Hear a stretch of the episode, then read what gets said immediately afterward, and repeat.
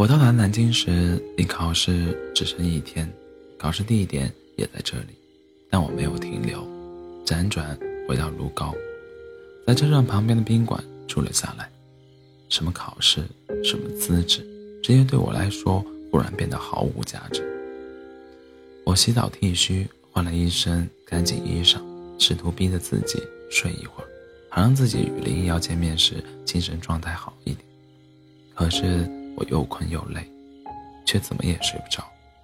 一闭上眼睛就心慌气短，仿佛有人在我耳边敲着锣鼓，大声呱噪：“他要离开你了，他要离开你了。”如同审讯室里手段残酷的刑讯逼供。我给网上，我在网上给林一瑶留言，又发了短信，时睡时醒，昏昏沉沉。不知道过了多久，他才打电话过来，将信将疑地问：“你在鲁高了？”“嗯。”我又补充道，“回来考试。”“哦，我还以为专程回来找我的。”我本来想告诉他，我为他放弃今年的一级建造师考试，但最终还是没有开口。因为我不知道他现在还是不是我的。我们约好在安定广场见面，大概相处的久了，彼此的身影早已映入瞳孔里。尽管相隔很远很多人，我们还是一眼看见对方。我们面对面的站着，他看着我的眼睛，关切地说：“怎么那么多血丝？多久没睡觉了？”我不知道怎么回答，因为我近期没有一次。超过四小时的完整睡眠。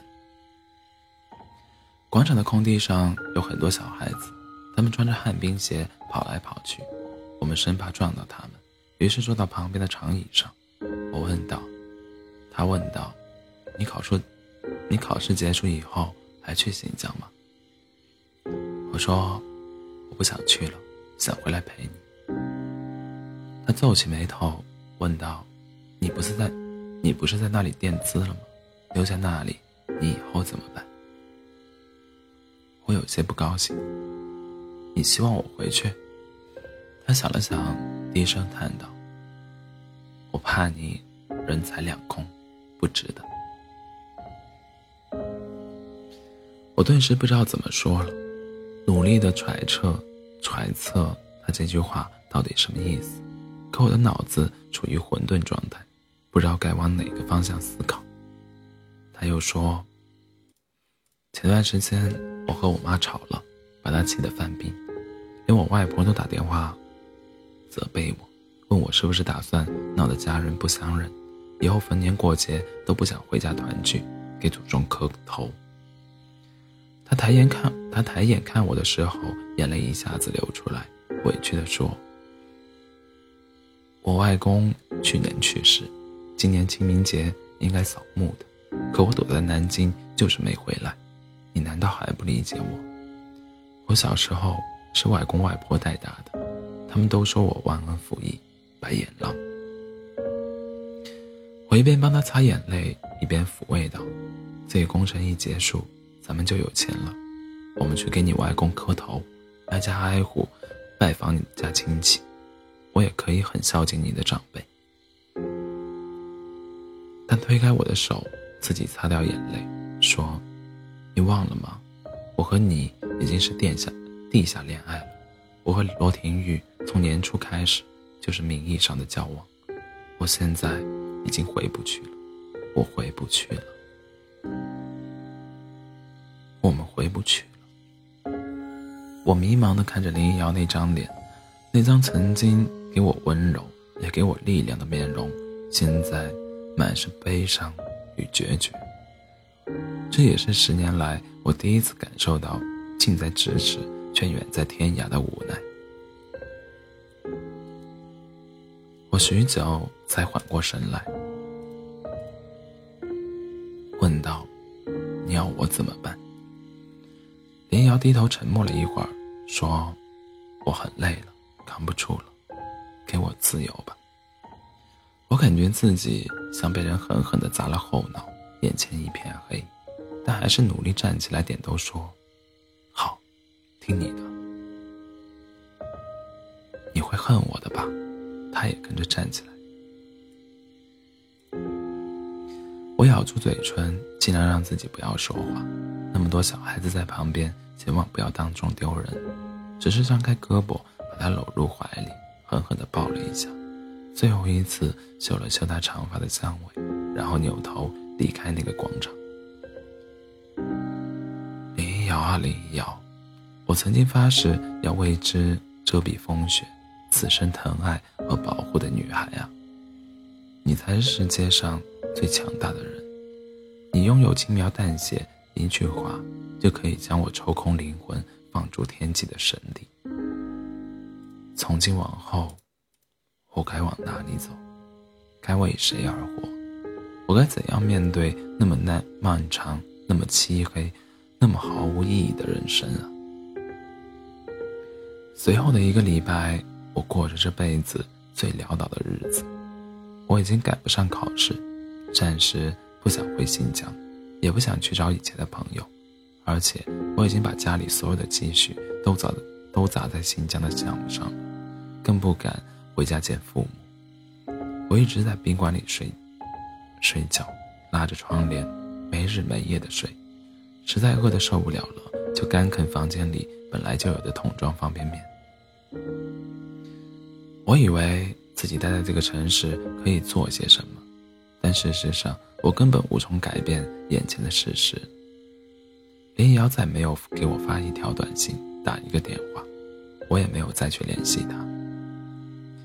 于是，我决定出去走走。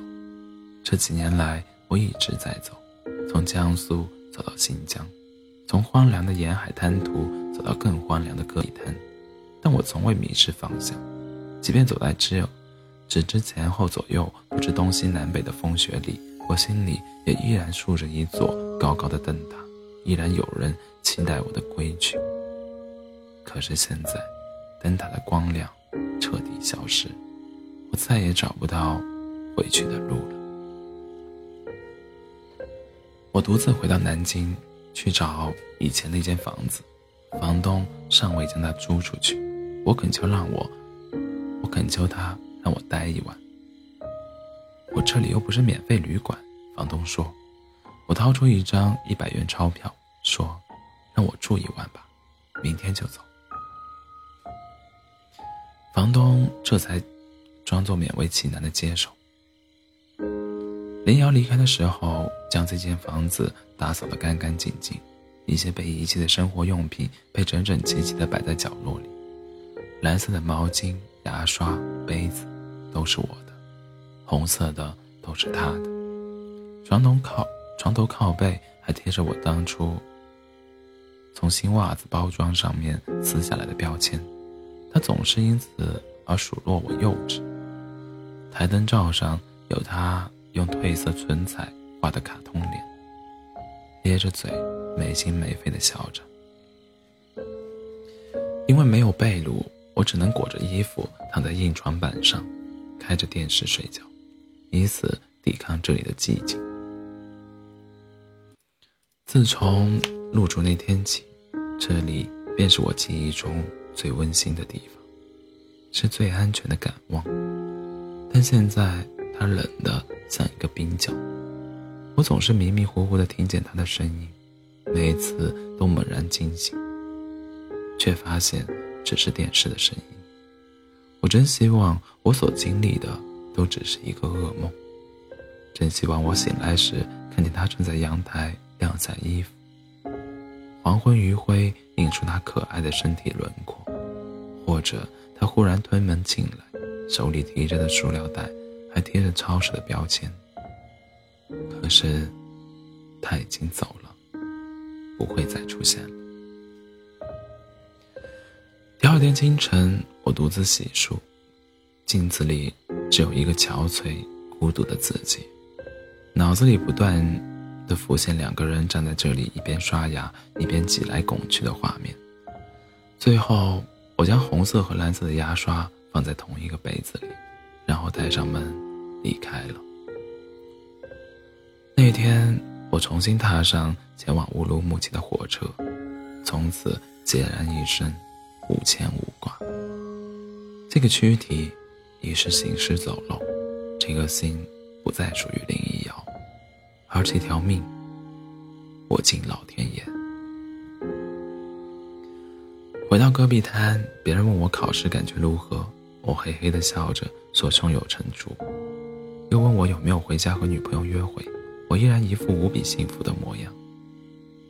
我不是可怜虫，我不需要博取所谓的怜悯，我已经丢了灵魂，但尖牙与利齿还在，我可以参与残残酷的争夺。我变成工地上脾气最古怪的人，工作时精力充沛，休息时嘻嘻哈哈，监理都对我敬而远之，因为我一会儿像哈巴狗一样对他们点头哈腰叫爷爷，一会儿像疯狗一样对他们凶相毕露，甚至趁着酒劲追打吹毛求疵的小经理。吕公啊，不是我说你，你这脾气应该改一改了。这酒也少喝一点。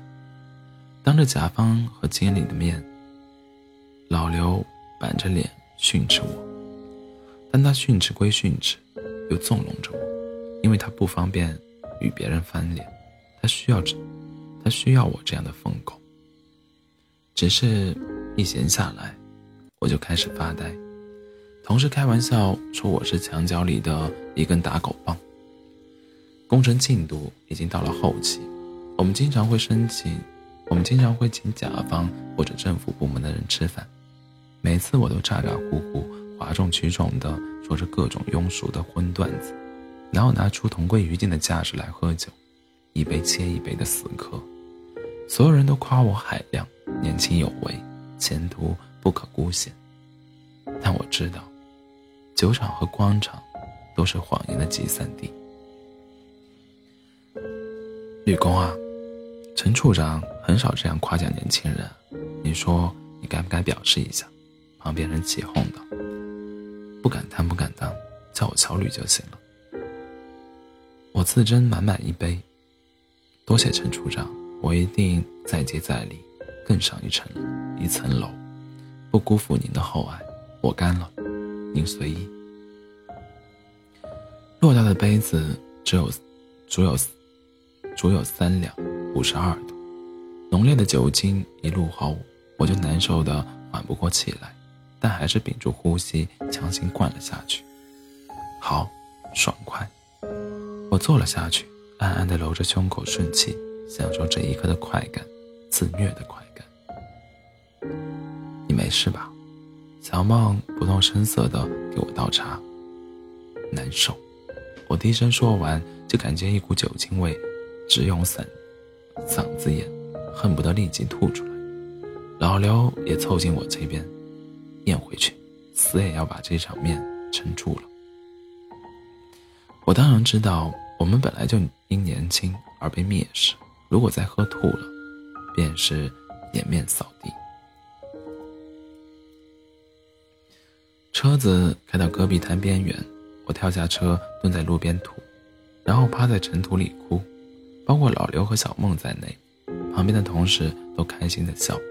所有人都知道我酒精上来就会哭，却没人知道我到底在哭什么。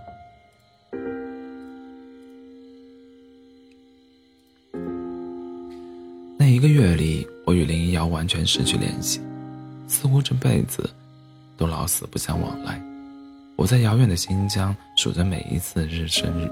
日升月落，期待将他遗忘的那一天。可是，一旦每次喝得酩酊酩酊大醉，每一次从噩梦中惊醒，我都会疯狂的想念那个熟悉的名字。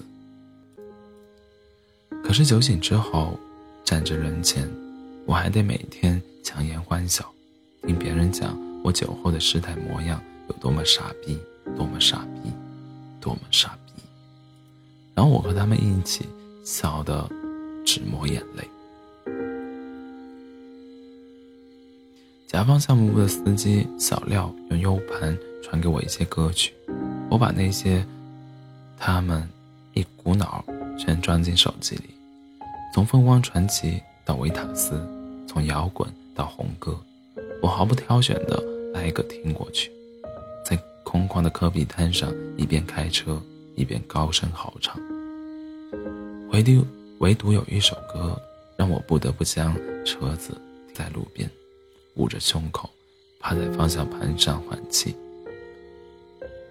那是五月天的《你不是真正的快乐》。